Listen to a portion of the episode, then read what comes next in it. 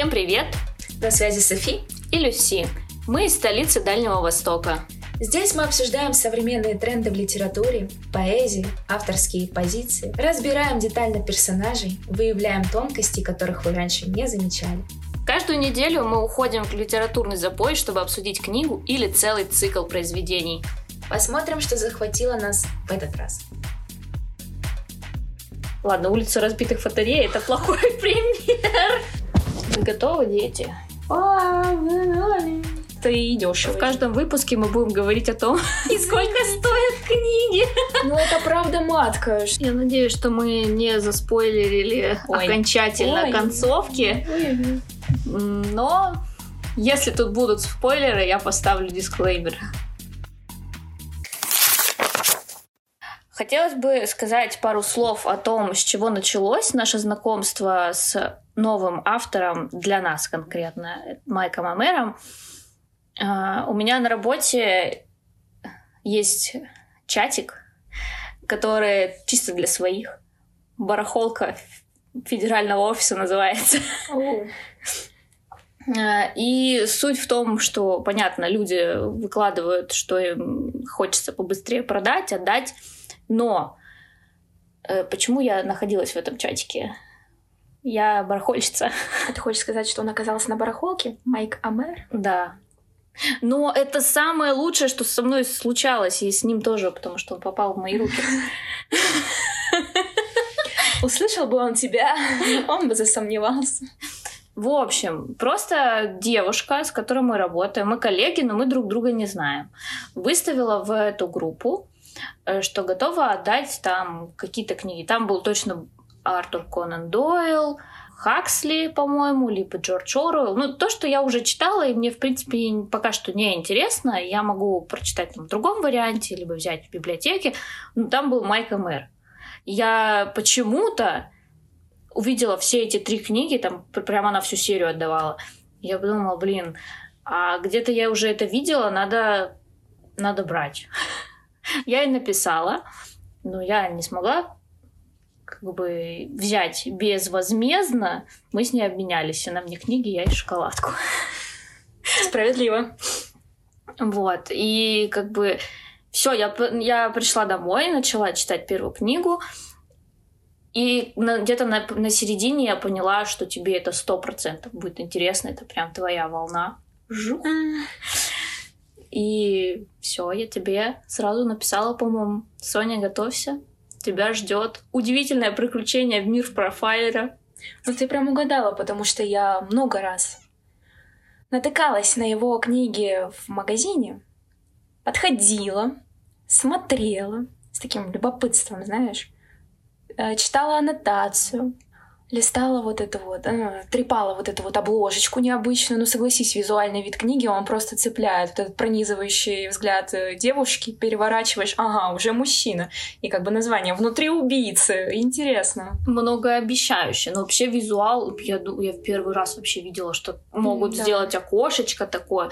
Вообще, в принципе, эта резная обложка для меня было какое-то открытие. Так, что? Очень эстетично. Смотрела, смотрела, но что-то как-то и не решилась. Не знаю почему, не скажу тебе почему почему. Видимо, тогда так решили какие-то звезды в небе, не знаю. Кошелек. Кстати, может быть. Да, не рассчитывала тогда. Тем более книги-то стоят э, в, в магазине не так-то и дешево. В каждом выпуске мы будем говорить о том, сколько стоят книги. Ну, это правда матка. Что я могу с этим сделать? Современный мир, так и живем. Ну, и тут ты пришла на помощь.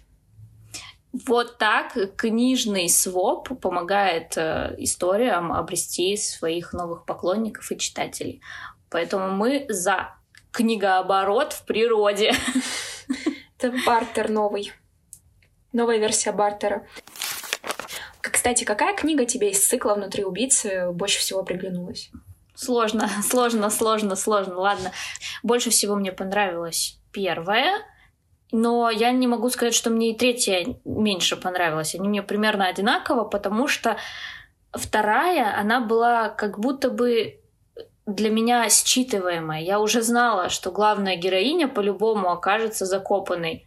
как будто бы э, там сериалы, просмотренные мной в детстве, уже мне навевали эту мысль, что по-любому ее закопают. Вот прям сто процентов по-другому быть не может. Ну, кстати, да, но у меня своя точка зрения на этот счет. Мне как раз-таки больше всего понравилась вторая книга, да? и я объясню почему. Потому что это единственная книга из цикла, где раскрывается история убийцы, а для меня это очень важно. Во-первых, э, маньяк-душитель, да, который был в первой части, бальзамирующий жертв. Но все же это как-то можно представить в современном мире, так или иначе. Потому что извращенцев и прочих э, недругов полно.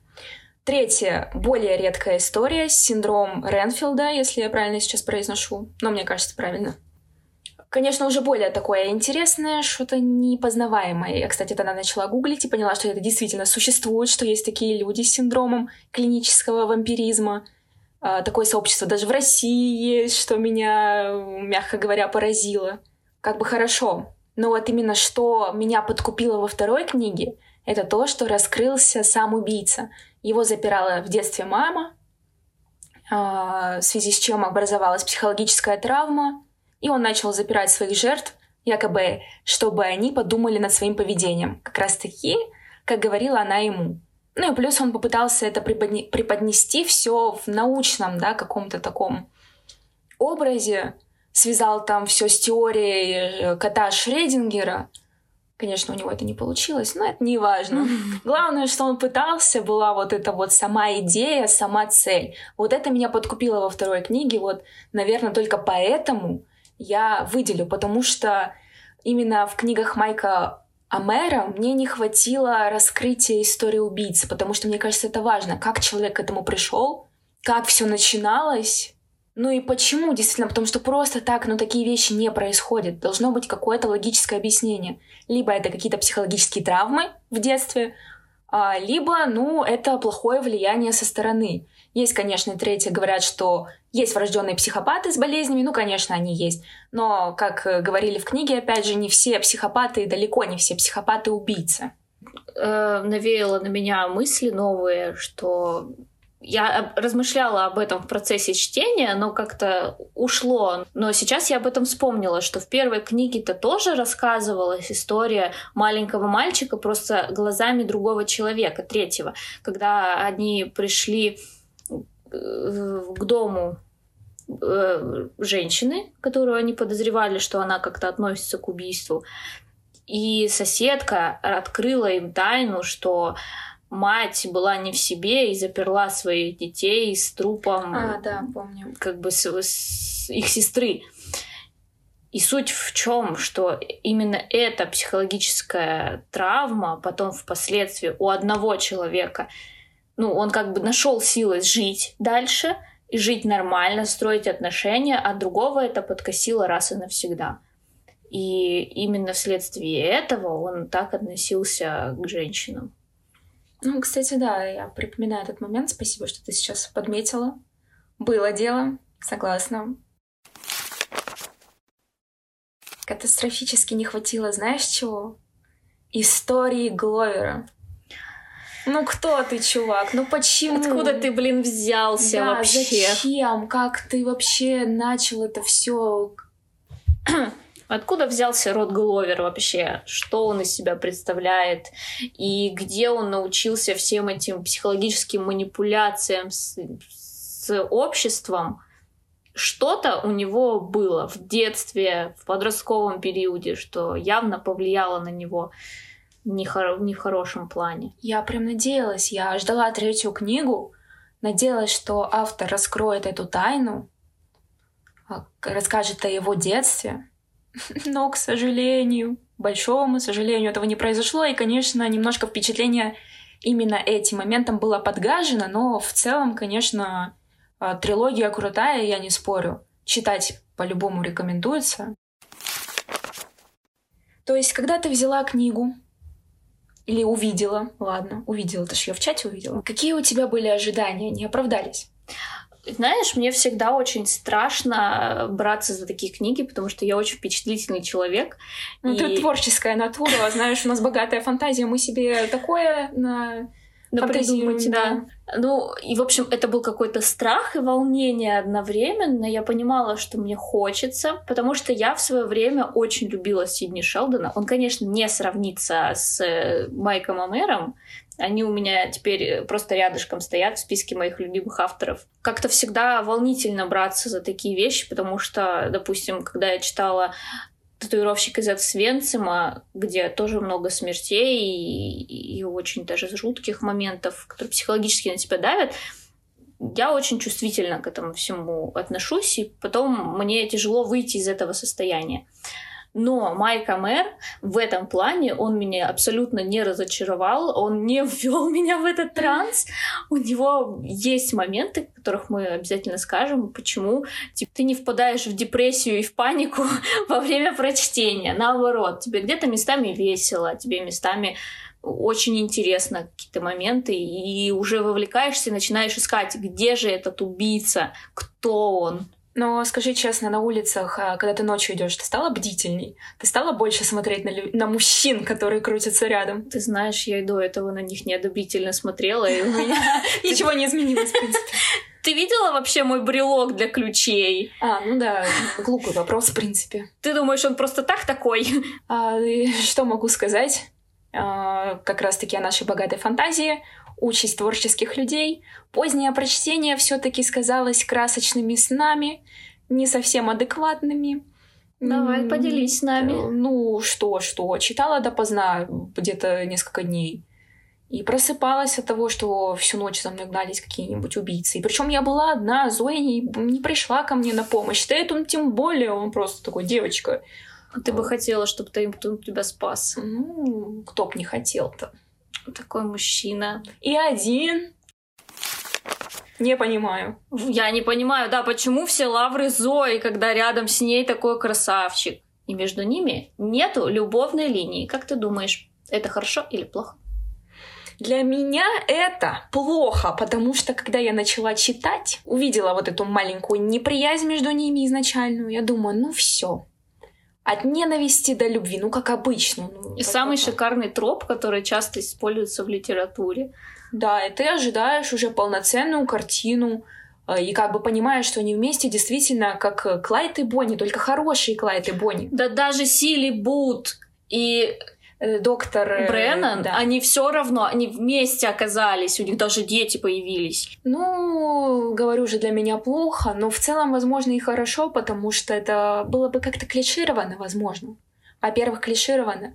Во-вторых, опять же, почему Зоя выбрала во второй книге... Лесоруба, блин, какого-то. Левого мужика, да, когда тут как бы такой, извините меня, мужчина, с которым ты уже как бы и целовалась по факту.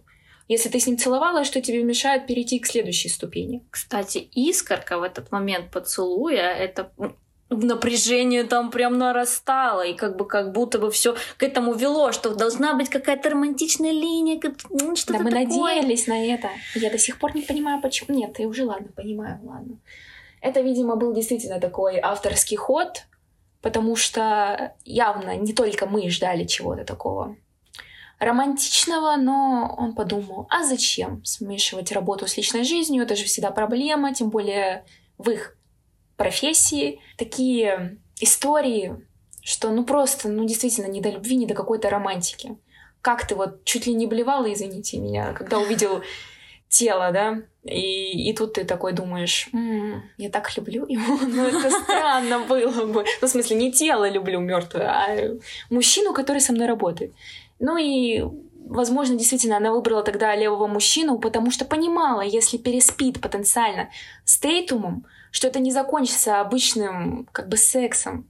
Ну слияние. да, что у них перейдет на какое-то рабочие отношения перейдут в другую плоскость. Да, и она этого испугалась, а он не стал настаивать, потому что он не такой человек, который как бы будет захватывать территорию, если он видит, что человек не хочет. Плюс вот этот разговор с э, детективом О'Доннелл, он, в принципе, расставил все по местам, когда им по факту сказали, что, ребят, ну вы как бы красивая пара, ну почему нет?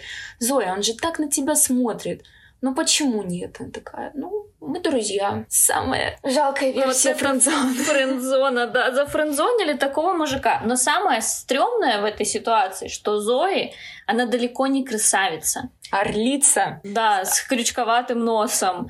И у нее короткие волосы темного цвета, по-моему, если я не ошибаюсь. Потому что я ее именно такой себе потом представила после описания. А по факту ее же никто даже красивой ни разу не назвал. Она именно цепляет людей своих пронизывающим взглядом. Вот почему авторы ее называют орлицей. Тем не менее, Тейтум, который рядом с ним, такой весь импозантный, красивый, агент ФБР, тут прям перед ним любая девушка должна стелиться. Но, блин, только у Зои есть мужики, с которыми она, ну, так, флиртует Мгм. периодами, а у него нет. У него есть Марвин, его головная боль. Ему Ой, больше Марвин, это просто моя любовь. Да, если, а, э, если он — это его головная боль, то для нас это любовь. Действительно, этот э, персонаж просто вытащил нас э, буквально из депрессии. Это тот самый трикстер, который местами вставлял свои пять копеек и тебя просто пробивало на ха-ха, и ты вы, вы- выпадал из этой депрессии, из этого вайба убийств. Действительно, он спасал именно э, своими шутками, какими-то замечаниями такими саркастичными. Ну и плюс, конечно, скрасило все то, что это дедуля, такой дедуля, которого ну, ты не встретишь на улице. Это просто комично. Особенно первая сцена, где Тейтум начинает его прикрывать перед офицерами, когда говорит, что у него, ну, он потерял свою жену, и у него на этом фоне обострилась деменция. Ну, они такие, ну вот, не переживайте, все, ваш де- дедушка, все на месте, не отпускайте его больше одного. И тут, блин, выясняется, что это тот же кутежник, который любит запрещеночку, любит женщин. Который прыгнул с парашютом в свои там сколько? 70 лет. Блин, дай бог мне быть такой бабулей. Не, это действительно уважение. Марвин наша всепоглощающая любовь и уважение к тебе. Особенно его отношения с Веснушкой. Советуем прочитать. Если не ради убийств и э, прекрасного расследования, то только ради Марвина. Тебе не показалось, кстати, что его чрезвычайно мало, как будто особенно Конечно, последней книге? показалось. Вот про последнюю книгу вообще не хочу даже говорить. Потому что два момента, и то один из них, по-моему, был в косвенной речи. То есть это... Звонок Перед- по телефону. Да, вообще ни о чем. По-моему, реальной встречи даже и не было. Все было на звонках по телефону, и когда Тейтум просто говорил Зое, что вот там дедушка опять накосячил, там что-то устроил, какую-то заварушку. Передавал привет. А, и, кстати, очень обидно, потому что как раз-таки первая, ну, первая только развивала, да, все это в себе чувство копила, вторая как раз-таки была взрывом, и ты надеялся, да, третья, это прям его звездный час, ты прям хотел уже, ты влюбился в этого персонажа.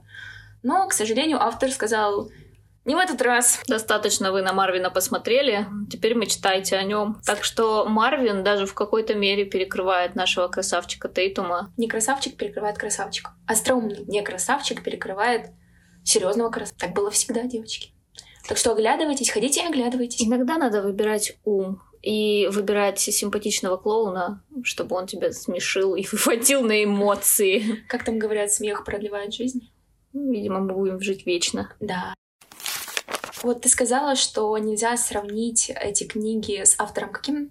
Сидни Шелдон. А с каким, ты думаешь, можно сравнить? Допустим, я могу ее сравнить с доктором Бренном. Да, экранизация Кости больше подходит вот их э, союзу, симбиозу. Потому что она рационалистка там такая, тоже с, э, с людьми как бы тяжко общаться, она такая резкая. И при этом у нее есть напарник, который полная противоположность и выстраивает и компенсирует все недостатки. Да, да, да. Ну вот прям как будто их образ, действительно.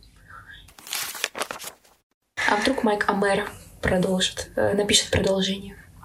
Он написал, но мы еще до них не дошли. Ну, в смысле, не то продолжение, их любовные истории. Мечты, мечты, а что? А кто знает? А вдруг его шандарахнет молния, и он такой, господи, так они же должны быть вместе. Они были рождены друг для друга.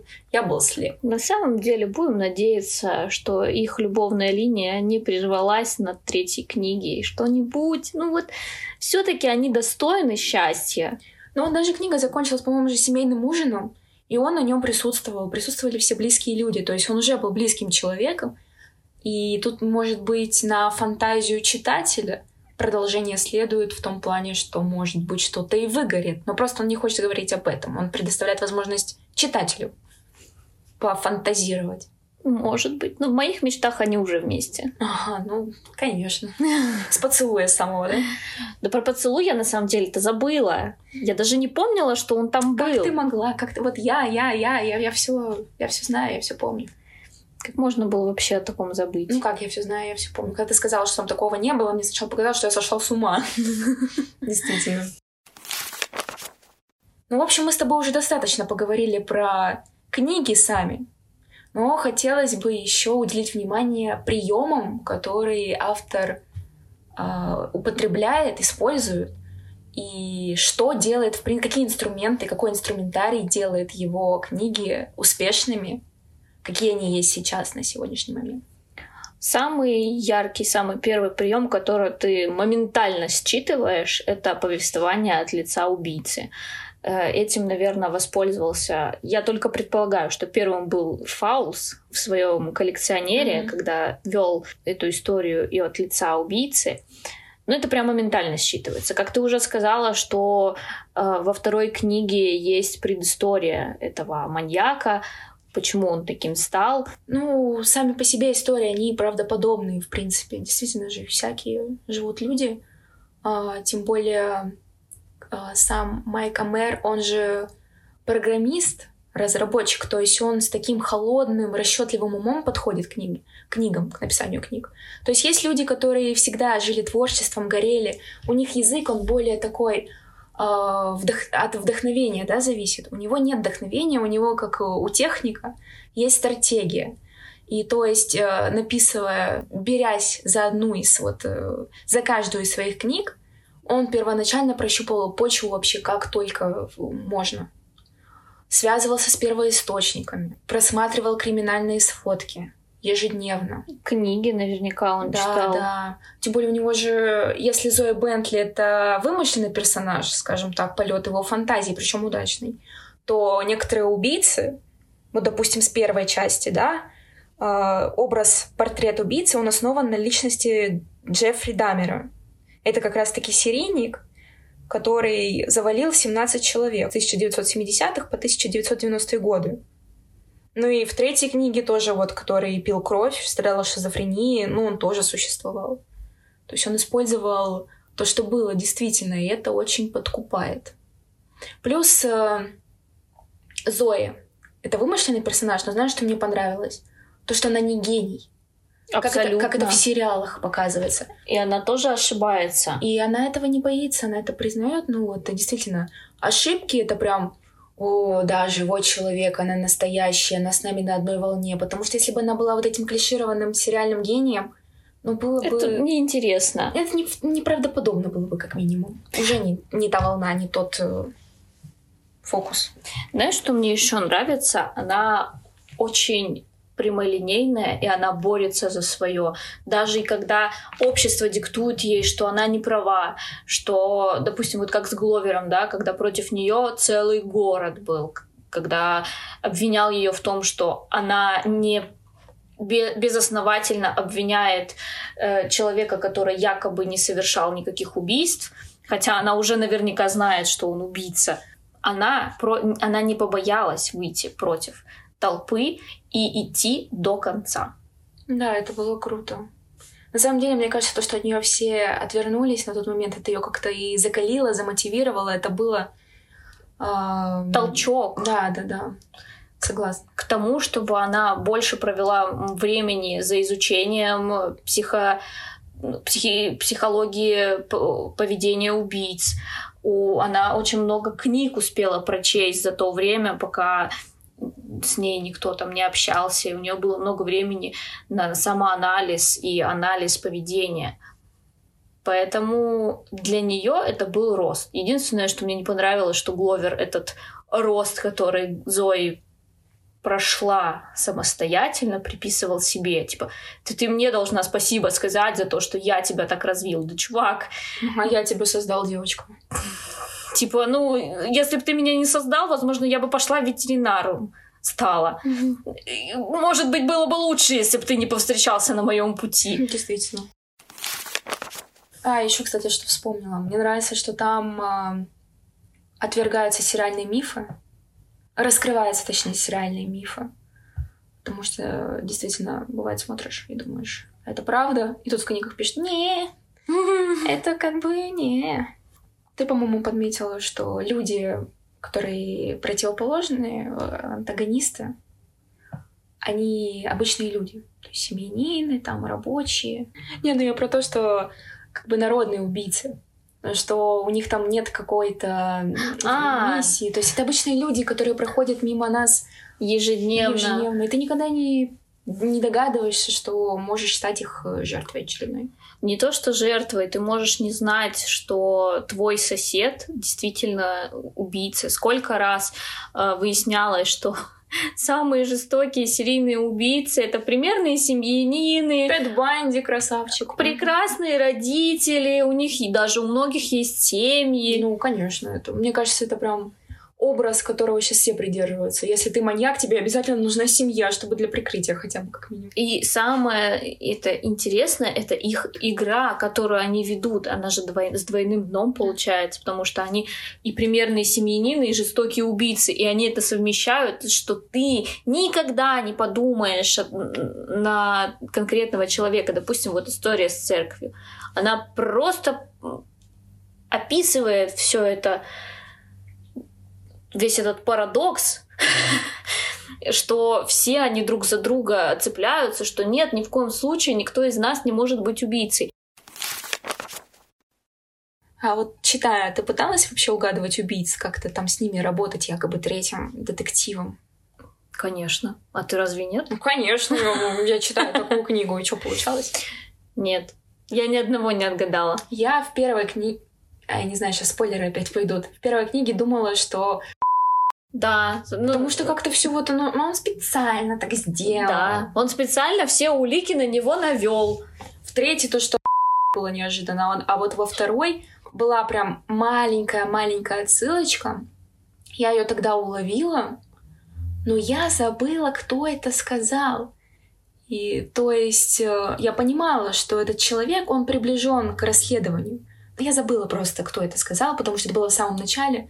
Да, я просто не сразу поняла. Да ты их не отслеживаешь даже. Ну, они как будто бы в процессе так и должно быть. Но когда картинка складывается в конце, и ты такой воу-воу-воу. Да, спасибо, кстати, ему хотя бы за это, что мы не сразу все угадали, потому что это прям... Если бы мы угадали сразу, было бы скучно. А еще когда ты ошибся и такой, ты меня перехитрил. Ну ладно.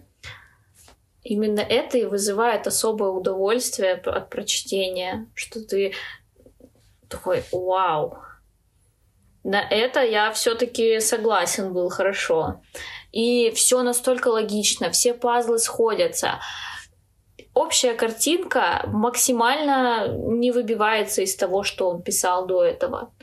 Это все было на страницах, а не так, что он потом в конце какую-то, блин, новую историю придумал, и ты сидишь такой. Но этого же не было как мы должны были догадаться. Да, да. Так что нам интересно, вы пишите там в комментариях, угадали ли вы. Вдруг это мы просто клуши. Надеюсь, нет.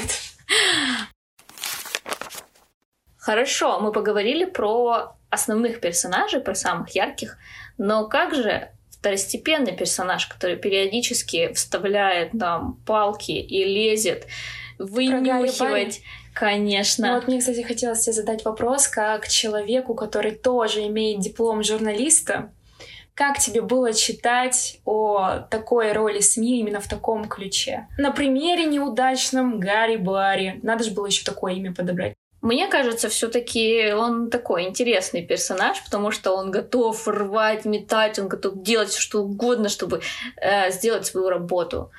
Но все-таки его методы оставляют больше вопросов, чем поощрений. Тем не менее, он своего, наверное, добился. Но если бы он повел себя ну, по-другому. Если бы он предложил свою помощь, какое-то участие, там, а, освещение этих событий в нужном для ФБР ключе, а не лез на рожон, не пытался вставлять палки в колеса, например, как э, с галстуками это было, то тогда бы Зои намного охотнее бы рассказала конечно. ему свою историю, и он бы написал книгу. Все бы остались в плюсе. Ну, мне кажется, акцент как раз-таки и был сделан на то, чтобы сделать вот таким раздражающим персонажем. Ну и, конечно, в связи с тем, что он такой, журналистика показывается в том свете, что вот нам нужно словить хайп, нам нужно оказаться на этой волне, нам нужно это сделать в, первее всех. Но это же не так на самом деле. Журналистика заключается в том, что нужно проинформировать в первую очередь, оповестить аудиторию, что вот как бы будьте осторожны.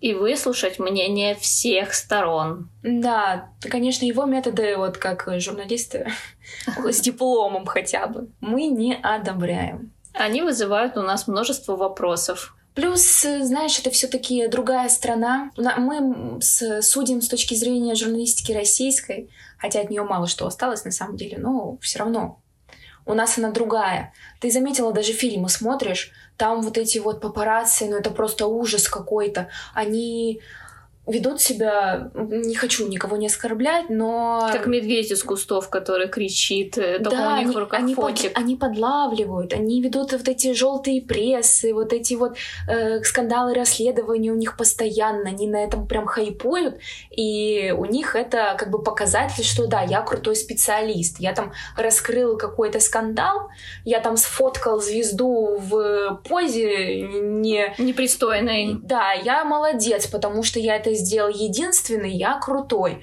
Ну, чел, ну это же не повод гордиться. Ты как бы сам себе репутацию портишь. Если бы ты человек с гнильцой, ты согласен на такие методы. Да, если ты бы объективно что-то хорошее сделал, э, что-то полезное, да, помог бы решить какую-нибудь проблему. На что? СМИ — это власть, это то, что может решить какую-то проблему, проблему народа в основном, потому что власть не всегда обращает э, на это внимание, в связи с этим полиция тоже, и только вот через СМИ мы можем привлечь до... внимание общественности. Достучаться, да, достучаться до власти. Только так и работает.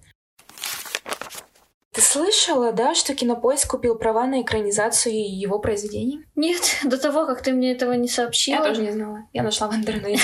Я просто нашла интервью с ним, где он рассказывал про свое творчество, как ему было сложно начинать, все вот это вот, кстати говоря, мы забыли самое главное, что написал свою первую книгу в 16 лет. Да, она не залетела, но написать и закончить, ты сама знаешь, что написать, начать легко, закончить, господи, это просто адский труд.